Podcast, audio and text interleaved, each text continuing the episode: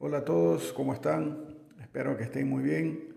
Les habla Alexandre Borges, el coordinador del MSC, eh, para saludarles en nuestro nuevo año eh, y ahora que celebramos un año del término de nuestra asamblea, que fue en Aparecida, bajo el manto de la Virgen, quisiera simplemente tener presente ese momento que ha sido tan importante para nuestro movimiento, un momento realmente de comunión, de estar juntos, de compartir, de vernos, de conocernos, eh, y que fue una inmensa bendición de Dios haberla podido tener.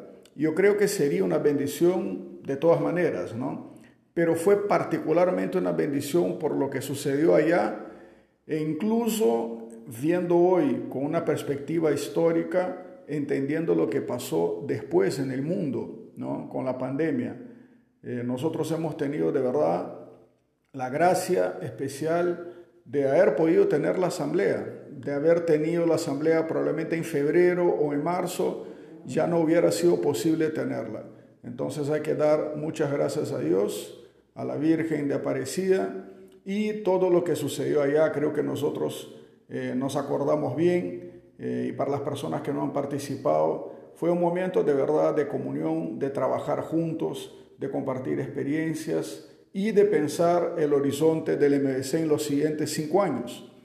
Nosotros llegábamos a la asamblea eh, con dificultades de los años anteriores, con problemas, con, con un momento de, de, renovación, de reconciliación interna, tanto en el movimiento como en nuestra familia espiritual. Llegábamos también ya con dos años de reestructuración, de buscar eh, repensar nuestro horizonte apostólico, la manera como vivimos la comunión eclesial dentro del MBC, cómo compartimos, cómo vivimos nuestra misión solidaria, etc. Entonces, ya llegábamos, gracias a la renovación que habíamos tenido con, con aquella declaración de la identidad y misión y de los valores, ya llegábamos, creo yo, en un buen pie pero lo que sucedió en la asamblea lo debemos a Dios y a la intercesión de Nuestra Señora, de San Juan Pablo II también, eh, y que de verdad creo que hemos dado pasos muy grandes para pensar el movimiento de los próximos años, en aquella renovación en continuidad, y el MBC eh, salió, gracias al aporte de cada uno de los delegados y delegadas, salió muy fortalecido. Este, no por, no por nuestra fuerza, sino por la gracia de Dios, por la gracia de Dios. Y también la idea de hacerle la aparecida ahí prácticamente en el santuario y asistiendo al santuario muchas veces, pidiendo la intercesión de Nuestra Señora Aparecida, ha hecho que diera muchos frutos y nuestra fuerza justamente viene de descubrirnos débiles y de descubrirnos poco. Entonces, esa experiencia creo que la hemos tenido y todos aquellos que participaron de la asamblea trabajaron muchísimo, trabajaron juntos y pudieron hacer eh, unas líneas de acción por áreas, por ámbitos para el movimiento de los próximos años. No nos imaginábamos, por más que ya estaba sonando, eh, que en China había, había el, el coronavirus y que ya había llegado a otros países, todavía no pensábamos que sucediera la pandemia a nivel mundial. No pensábamos que hubiéramos pasado un año, digamos, entre cuarentenas, medio confinados, que los niños no hubieran podido ir al colegio, los jóvenes a la universidad, las personas al trabajo. No nos imaginábamos las dificultades familiares para los adultos mayores, personas enfermas, quizás infelizmente alguna persona amiga o familiar que haya fallecido. Entonces no nos imaginábamos lo que vendría y eh, gracias a las redes que hemos construido en la asamblea hemos podido vivir la asamblea, el, año de la pandemia de una manera eh, mejor, pudiendo estar juntos a través de los medios eh, digitales que hoy se nos ofrece, pudiendo organizar retiros, Semanas Santas y muchas otras actividades. Entonces, gracias a las redes, eh, de los distintos países, de los ámbitos, de las áreas, nosotros hemos podido tener actividades litúrgicas de oración, de formación, de compartir fraterno. Entonces, eh, hay que dar mucha, mucha conciencia a eso porque no, es un, hecho menor, ¿no? Y lo que se, se, nos viene por adelante, bueno, probablemente buena parte de este año sea parecida al año pasado, eh, desde el Consejo General y en contacto con los consejos locales, se ha estado trabajando un proceso de digitalización del movimiento. Mucho de lo que se hizo este año fue por necesidad, pero también se ha ido pidiendo ayuda profesional de gente que conoce y con la misma experiencia que se ha ido teniendo, yo creo que la idea es mejorar ¿no? la, la, la presencia digital del MSC para que todo aquello que nosotros somos, ¿no? como parte de la iglesia, materiales de formación, de oración, de espiritualidad, de apostolado, de solidaridad, de cultura, todo eso esté eh, mucho más a la disposición, tanto para los jóvenes como para las familias, como para los adultos, incluso los adultos mayores. Hemos tenido talleres de adultos mayores con centenas de personas Hemos tenido encuentros juveniles virtuales, encuentros con mujeres virtuales, retiro de Semana Santa, de Adviento, de Pascua, celebraciones litúrgicas en muchas comunidades soálites que generosamente han abierto sus comunidades a nosotros para poder seguir teniendo eh, la vida litúrgica en el seno de la iglesia. Así que la idea es seguir en ese proceso de digitalización.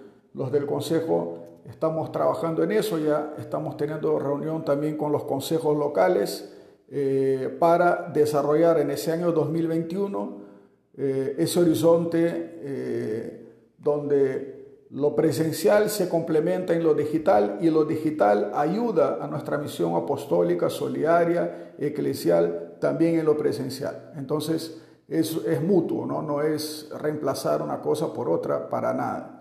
Entonces, nada, eso. Quisiera de nuevo saludarlos a todos, decir que las orientaciones de la Asamblea para este año 2021 están muy vigentes. Creo que vale la pena que todos los miembros del MBC puedan leerlas, eh, renovarse nuestro deseo de seguir al Señor, guiados por la Madre, y que tengamos un 2021 eh, mejor, que podamos eh, permanecer sanos nosotros y nuestras familias y que la pandemia prontamente, con la gracia de Dios, sea detenida. Pidamos por todas las personas que están trabajando en la línea de frente, especialmente los médicos, los enfermeros y enfermeras, los auxiliares eh, médicos, y que eh, todas las personas que más han sufrido y que estén sufriendo puedan encontrar su consuelo en el Señor. que ese 2021 sea muy bendecido para todos y que al celebrar un año del término de nuestra asamblea, eh, nosotros, incluso eh, ahora que el día de mañana, hoy día eh, es 24, mañana es 25, celebramos la conversión de San Pablo, que nosotros también podamos una vez más convertir nuestro corazón al Señor. Es tarea de toda la vida, no es fácil. De distintas maneras experimentamos dificultades interiores y exteriores, pero siempre con Dios lo podemos hacer. Así que de la misma manera que San Pablo se convirtió y nos dio un ejemplo de conversión, nosotros podamos seguir su ejemplo y así como él anunciar al Señor a muchas personas. Muchos saludos de nuevo aquí casualmente desde la ciudad de San Pablo y mañana es feriado por la conversión de este gran santo, de este gran apóstol de los gentiles. Así que muchas bendiciones y gracias por su tiempo. Hasta luego. Hola a todos, les habla Alexandre Borges. Quisiera hoy día que meditáramos en la conversión de San Pablo y en nuestra conversión. Hoy día celebramos la fiesta de la conversión de este gran apóstol y es fundamental para nosotros también durante toda nuestra vida convertirnos pero no siempre entendemos bien qué significa la conversión.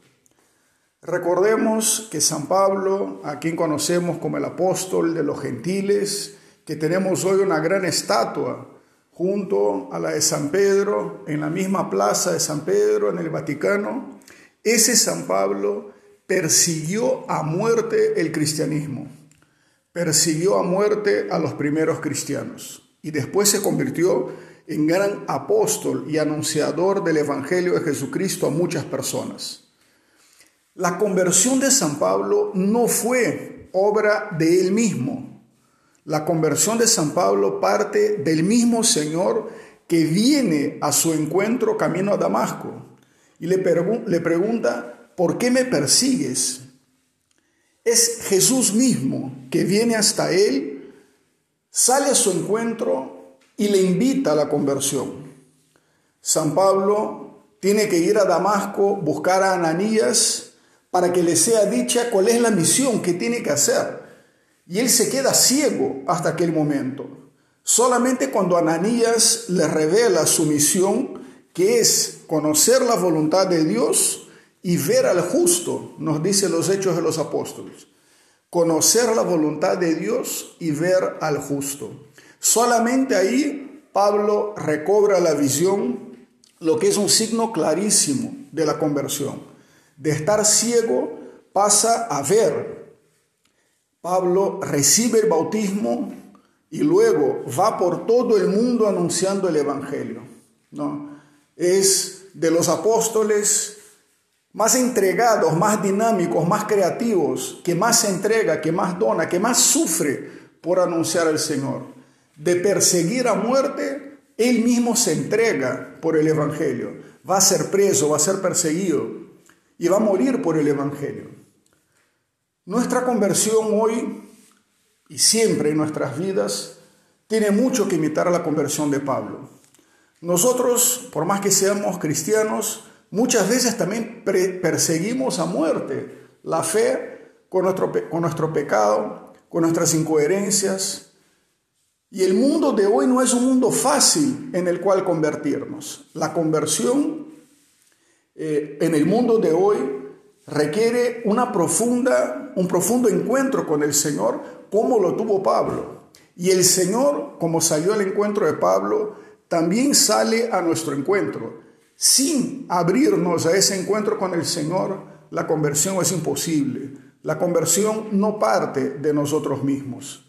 Solamente estando con el Señor, viviendo los sacramentos, estando en oración, abrimos las puertas de nuestro corazón para que el Señor nos hable, para que el Señor nos haga ver, para que el Señor nos muestre el camino y nos muestre la misión y así nosotros vayamos aprendiendo a pensar, a sentir, a amar, a actuar como Jesús hacía, porque en el fondo la conversión, en el fondo es convertirnos a Cristo, ¿no? Sabiendo siempre que es una misión imposible porque somos limitados y pecadores, pero ese es el camino, buscar como buscó San Pablo, él sabía que perseguía una meta que no lograría, pero seguía buscándola nos da el ejemplo del atleta que está siempre en esa búsqueda, en esa lucha por mejorar.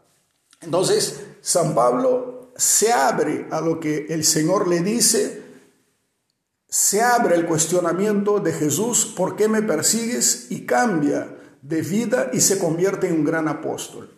Nosotros insertos en una cultura que muchas veces no favorece el Evangelio, no favorece la vida cristiana, que nos hace pensar de una manera antievangélica muchas veces, que nos hace actuar de maneras antievangélicas, el mundo de hoy, más que nunca, necesita de nuestra conversión.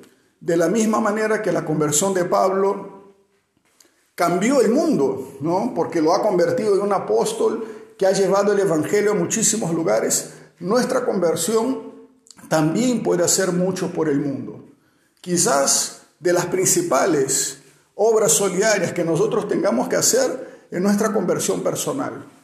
Y es lo que más cuesta. Muchas veces eh, es lo más difícil en el camino cristiano, es que nosotros seamos cada vez más cristianos y que eso es la conversión. Pero es la tarea social más importante, es la tarea social primera y es lo que más a corto, medio, mediano y largo plazo lo que cambia de verdad la sociedad, el mundo, las personas. Así que pidamos al Señor el don de la conversión. Escuchamos a Él que ciertamente viene muchas veces a nuestro encuentro, pidiendo que nos convirtamos. Nos pregunta, ¿por qué? ¿Por qué me persigues? Y Él nos quiere hacer ver y nos quiere dar una misión, fruto de nuestra conversión, que es llevar la buena nueva a todos los recantos del mundo, como Pablo lo hizo. Pidamos a ese gran apóstol de los gentiles por cada uno de nosotros y por nuestra conversión. Muchos saludos a todos, que estén muy bien. Gracias por escuchar y ojalá lo puedan compartir. Hasta luego.